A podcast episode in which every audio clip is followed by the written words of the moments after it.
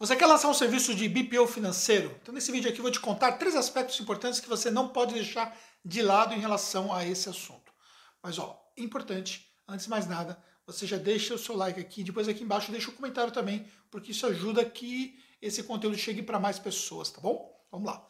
Primeiro aspecto é, BPO financeiro é uma coisa, contabilidade é outra coisa. É óbvio, né, Anderson? Pois é, é óbvio, mas não é isso que muita gente está enxergando em relação ao mercado contábil. Você tem um serviço de contabilidade que ele não está à altura de concorrer com outros serviços contábeis. Aí você achar que você vai ter o BPO financeiro e isso vai resolver o seu problema? Não, não vai resolver. Você precisa ter um exímio serviço de contabilidade. Você precisa ter uma estratégia para contabilidade. E tendo o BPO financeiro, você precisa ter uma estratégia para BPO financeiro. Inclusive de vender isso separadamente, como um serviço separado. Inclusive até a possibilidade de trabalhar com uma empresa específica para atender BPO financeiro se você tiver uma demanda bacana. É uma coisa a ser considerada. Agora, se você tem falhas na sua comunicação, se tem falhas em agregar valor com a contabilidade, não ache que o BPO financeiro vai resolver esse problema, tá bom? Quando é, por exemplo, que você tem uma vantagem competitiva? Você tem uma empresa contábil que não presta serviço de BPO e você tem uma empresa contábil que presta serviço de BPO. Quando você vende um pacote de serviço para o seu cliente, você consegue ser mais competitivo porque há um aproveitamento das informações do BPO para a contabilidade. Isso te dá uma vantagem competitiva de preço. Agora, achar que o seu serviço contábil ele deixa a desejar e o BPO financeiro resolve esse problema, muito cuidado. Então você precisa ter essa separação clara. O BPO financeiro é muito estratégico, ele vai te dar resultados, mas você precisa saber como fazer isso. E é o segundo aspecto que eu quero declarar aqui para você nesse vídeo, quero destacar, desculpa, nesse vídeo. Por que você precisa saber? Porque, na verdade, é, não é a mesma coisa que fazer contabilidade. E essa dificuldade nós mesmos enfrentamos na nossa empresa contábil.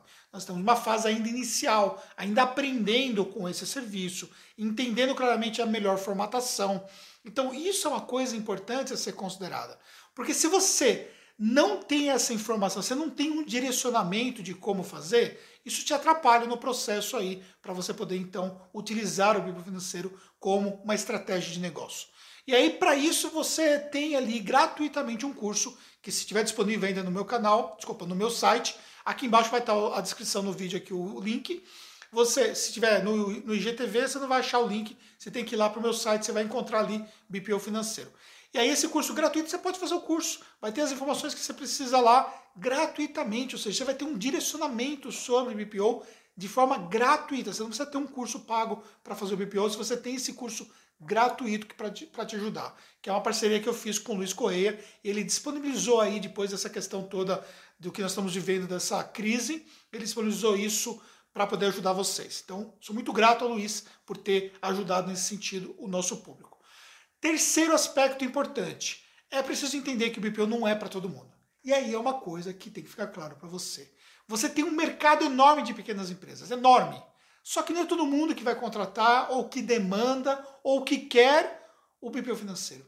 Tem muita gente que faz o seu próprio BPO, faz o seu próprio serviço, desculpa, de gestão financeira. Então não precisa terceirizar, não precisa fazer o BPO, que é a terceirização.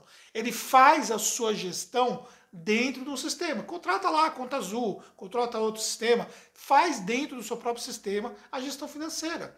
Ele não quer contratar. Tem aqueles que não querem contratar porque nem sabe que precisa, e mesmo que você fale que precisa, mesmo depois dessa crise, eles vão continuar achando que não precisam. Vão continuar utilizar outros meios de controle, ou às vezes sequer vão fazer o controle. Tem aquelas empresas que a demanda é muito pequena, são PJ muito pequeno, tem uma demanda de nota fiscal que é uma, duas notas fiscais por mês. O financeiro é muito simples, ele não precisa fazer um controle financeiro, porque ele já tem as informações muito claras para ele lá. Ele no extrato, tem meia dúzia de lançamento, falando de uma forma mais exagerada, né? Não vai ser só isso, mas assim, é simples ali e ele não precisa ter, não vai demandar ter um serviço de gestão financeira para ele, porque o trabalho financeiro dele é muito simplificado. Então você precisa entender que não é para todo mundo. Então não adianta você olhar para todo o mercado e achar que nós temos milhões de pessoas que vão contratar esse serviço. Não sei, pode ter milhões, não sei. Mas, enfim, não é dessa forma. Agora, existe uma parcela que contrata esse serviço. Então, só para você ter uma base mais ou menos. Dos nossos clientes, nós estamos falando aí mais de 1.300 clientes, nós temos uma parcela que corresponde um pouco mais de 10% que tem ali o sistema de gestão financeira rodando na sua empresa. Então, ou seja, pelos nossos perfis de clientes, essa parcela é muito pequena se for considerar. Agora, existe um perfil de cliente, por exemplo, que algumas empresas contábeis atendem, que a parcela vai ser muito maior. Existem inclusive empresas contábeis que praticamente têm um sistema ligado ao serviço contábil em todos os seus clientes. Uma carteira menor e aí um perfil de cliente que tem mais ali acesso, precisa mais de informações financeiras. Então, cada caso é um caso.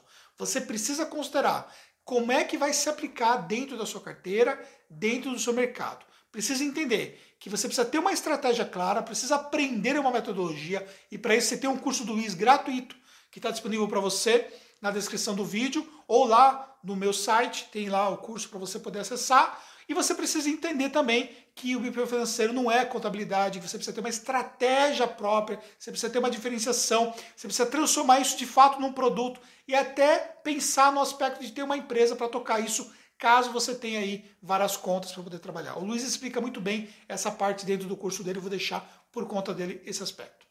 Fez sentido para você? Pois bem, eu espero que sim. Eu também estou num processo de aprendizado em relação a esse assunto e estou aprendendo com os melhores por isso que eu fiz o próprio curso do Luiz e também quero deixar para você como incentivo para você. Nos encontramos no próximo vídeo.